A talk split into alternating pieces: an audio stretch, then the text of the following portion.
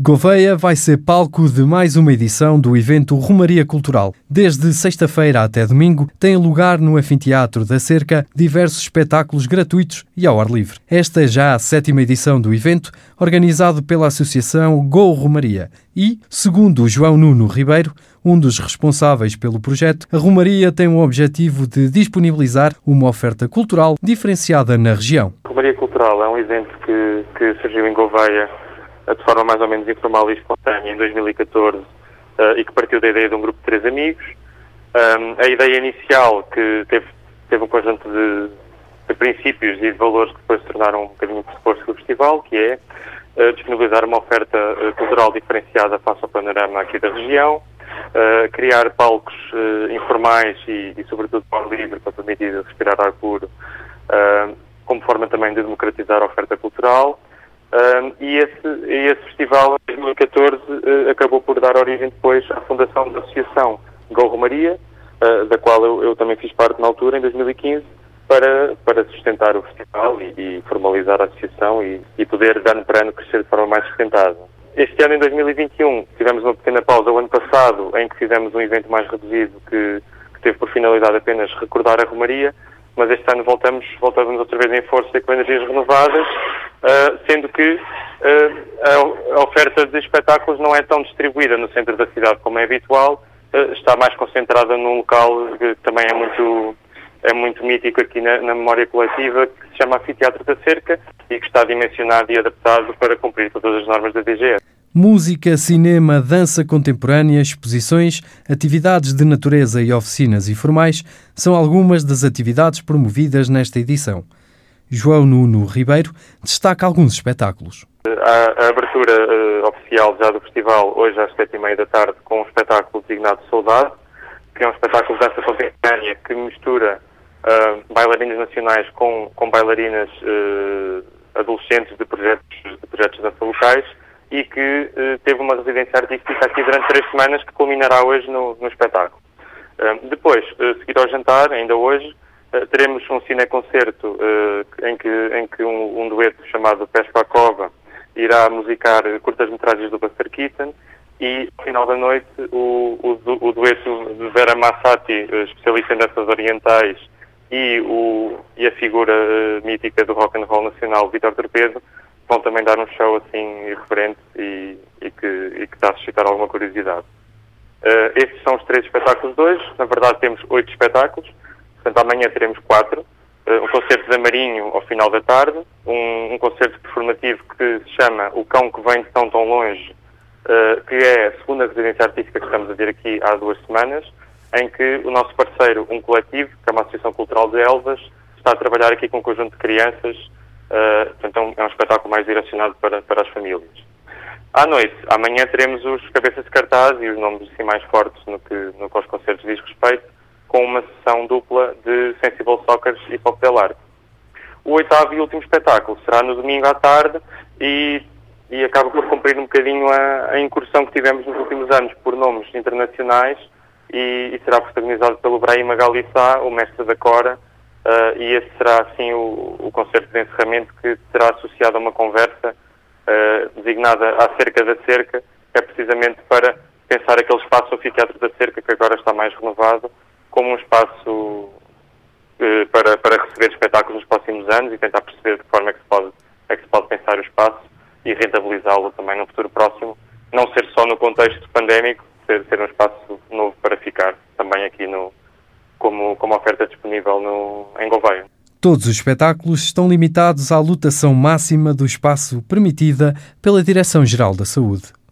O Conselho de Jurisdição Nacional do PSD validou a candidatura de Carlos Chaves Monteiro para as próximas autárquicas e rejeitou a queixa do militante António Mendes, que alegava que a candidatura do atual autarca da Câmara da Guarda violava alguns dos estatutos do Partido Social Democrata. Na deliberação emitida na segunda-feira e assinada por Paulo Colasso, presidente do Conselho de Jurisdição Nacional, está referido que, tendo em conta que é de exceção o atual enquadramento, o candidato é presidente de Câmara em pleno exercício, tratando-se do candidato natural. O candidato proposto pela Comissão Política de Seleção é atualmente candidato em lista adversária do PSD e, por falta de informação prestada pelo secretário-geral, é desconhecida a situação da Comissão Política da Conselhia da Guarda. Sabe-se, porém, que esta apoiou a pessoa que encabeça a candidatura adversária da do partido. O Conselho de Jurisdição Nacional considera ter de ser também de exceção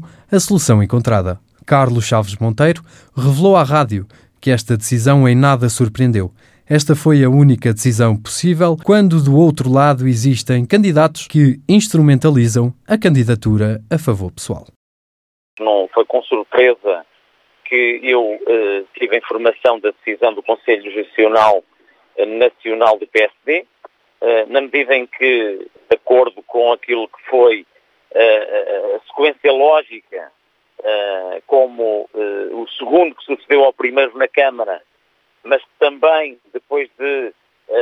sancionada a minha candidatura pela Comissão Política Distrital e também pela Comissão Política Nacional, e percebendo claramente que a Conselhia uh, foi instrumentalizada no sentido de a, a, apoiar uma candidatura pessoal, subjetiva, uh, que no fundo pretendia, como hoje confirmamos, uh, sustentar, dar sustentabilidade a um projeto pessoal e, portanto, os partidos não devem ser instrumentalizados,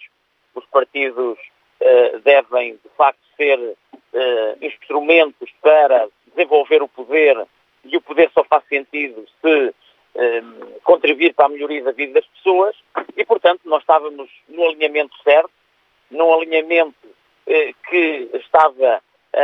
em articulação, no fundo, também numa, numa lógica coerente com as estruturas nacionais, com a estrutura da distrital que tem o poder, diga-se, o poder de aprovação é distrital eh, e, portanto, só esta decisão foi o corolário lógico eh, de eh, algo que já era perceptível, quer nas estruturas do partido, quer também na comunidade guardense, e, portanto, foi algo de anómalo que esse senhor reclamante colocou, mais uma vez, na máquina partidária para entorpecer o normal funcionamento das instituições, mas pronto, a democracia dá uh, possibilidades a que todos possamos colocar as nossas perspectivas, as nossas visões sobre aquilo que achamos que é correto, mas claro, há visões que são corretas e há outras que de facto não têm o acolhimento dos órgãos, daquilo que o Estado de Direito promove, que é a aplicação da lei, das normas, e portanto não podemos andar aqui com sentimentos mesquinhos, emoções eh, que não valorizam a capacidade humana. Antes, pelo contrário, eh, a cidade e o Conselho é um, é um fim em si mesmo para o qual todos devemos trabalhar eh, e não focarmos em nós próprios para conseguir desenvolver e também definir estratégias próprias para conseguir, atingir o poder a qualquer custo. E os partidos também não servem para isso, nem as estruturas partidárias locais e nacionais devem servir estes interesses mesquinhos. Declarações de Carlos Chaves Monteiro à decisão do Conselho de Jurisdição Nacional do PSD, que validou a candidatura do atual presidente da Câmara Municipal da Guarda para as próximas eleições autárquicas.